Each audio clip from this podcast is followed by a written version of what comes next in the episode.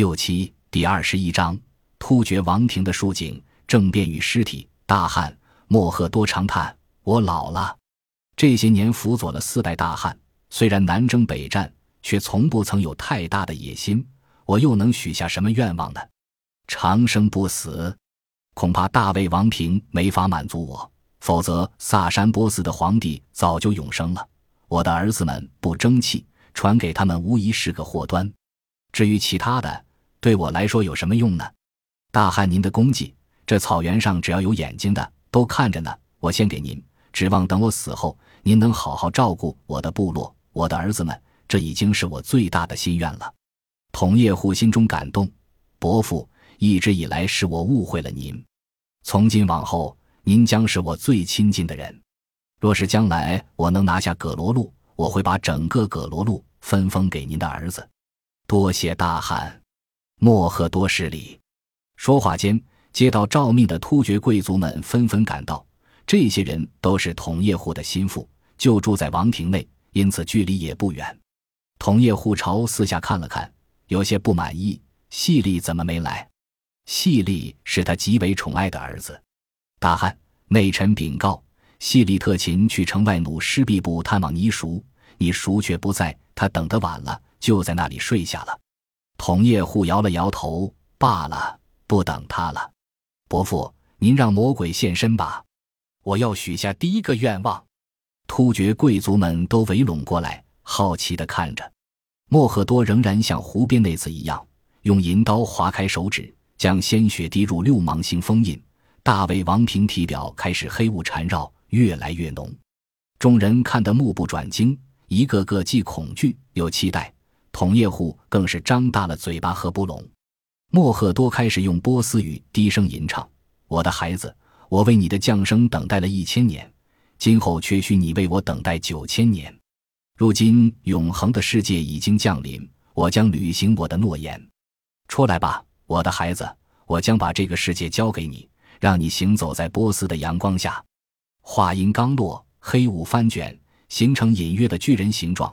黑雾间传来轰隆隆的大笑。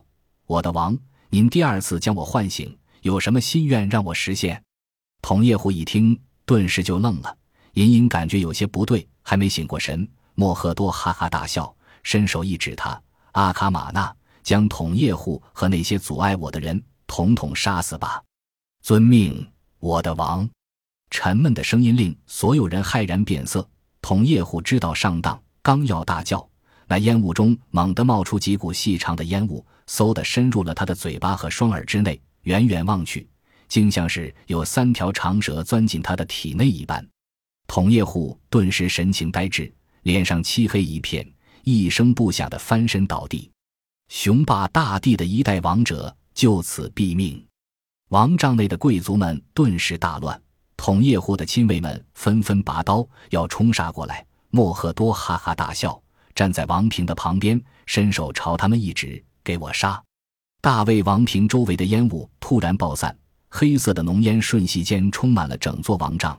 吸入烟雾的人无不呼吸艰难，两眼突出，伸手扼住自己的脖颈，挣扎不已。片刻之后，上百名亲卫、十几个贵族纷纷倒地毙命，刀剑落了一地。除了莫赫多的人，整座王帐内的人无一幸免。莫赫多站在黑烟中，神情狰狞，如同恶魔一般。他走到统叶护的尸体前，伸脚踢了踢，喃喃道：“突厥大汗的位置，在你们父兄的手里传了三代，如今该交给我了。”他缓缓地在满地的尸体间行走，走到王帐门口，吩咐副礼兵去告诉他们：统叶护已死，整个王庭的中枢官员也都死了，让他们出动大军。控制碎叶城，所有不尊奉我为大汉者杀。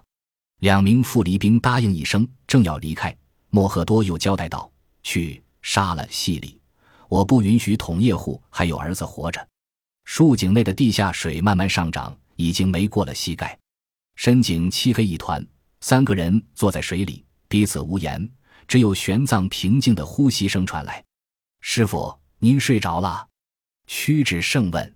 嗯，玄奘迷迷糊糊的答应了一声。哎，这光景也能睡着。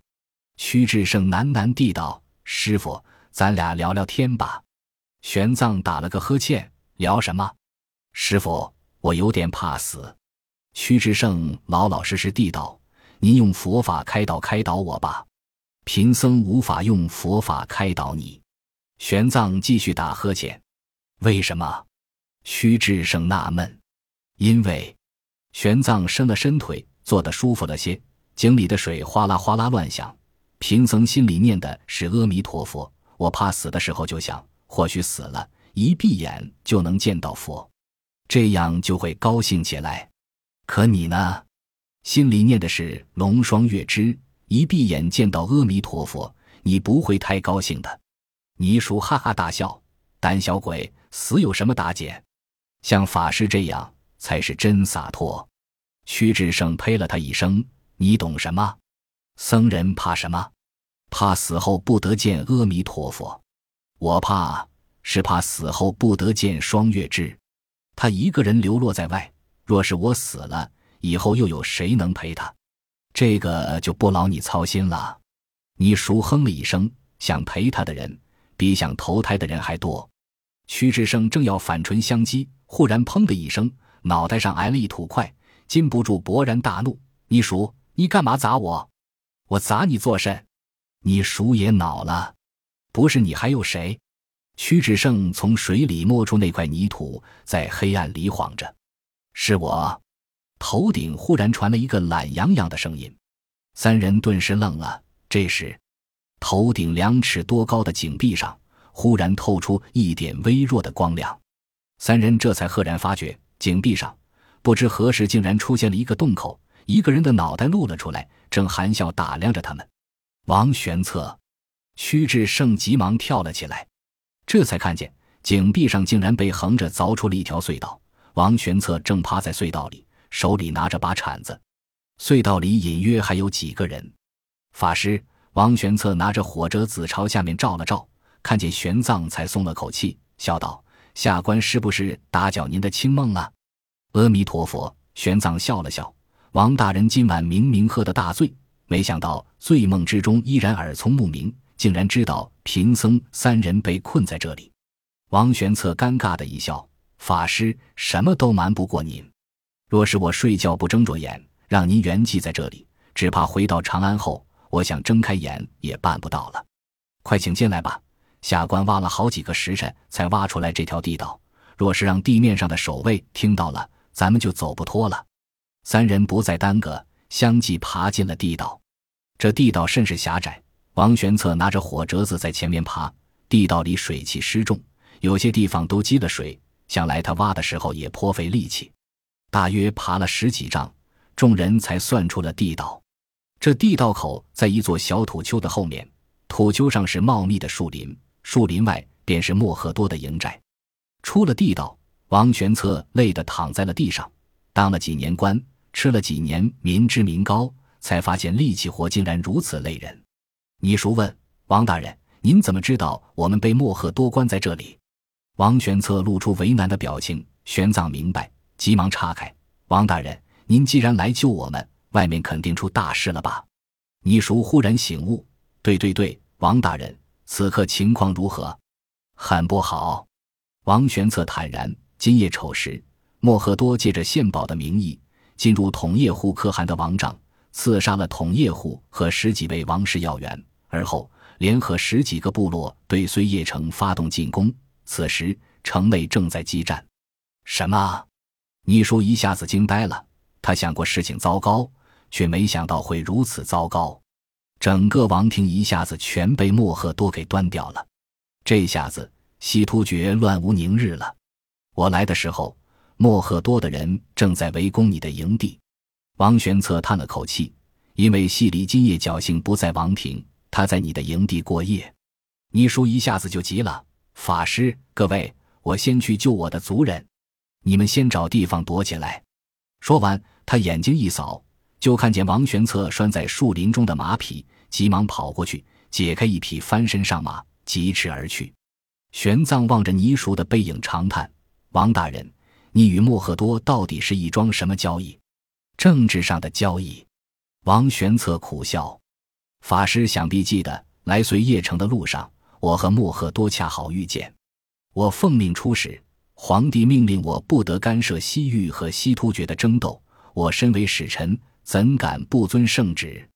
我只是告诉莫赫多，大唐不会干涉西突厥的内部事务，他就放心大胆地发动了政变。玄奘沉默片刻，你陪贫僧去见一见莫赫多。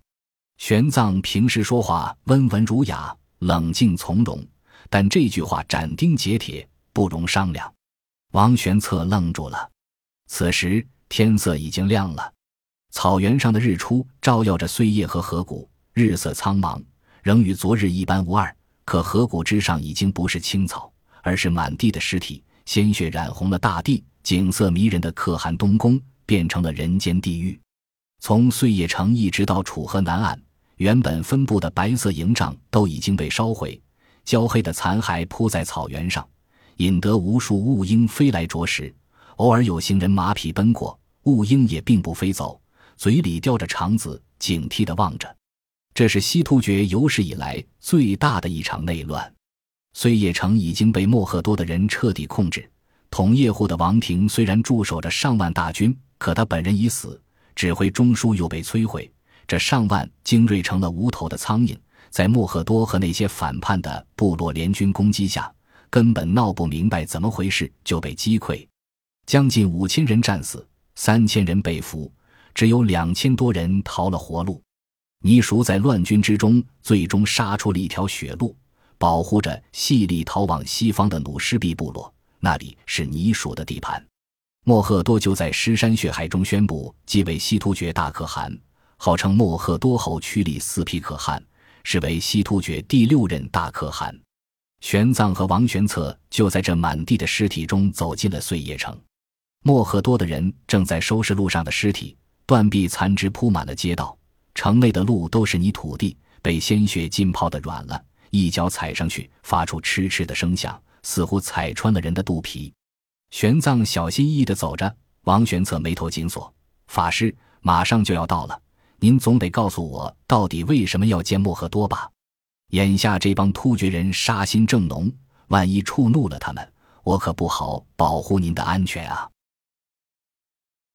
本集播放完毕，感谢您的收听，喜欢请订阅加关注，主页有更多精彩内容。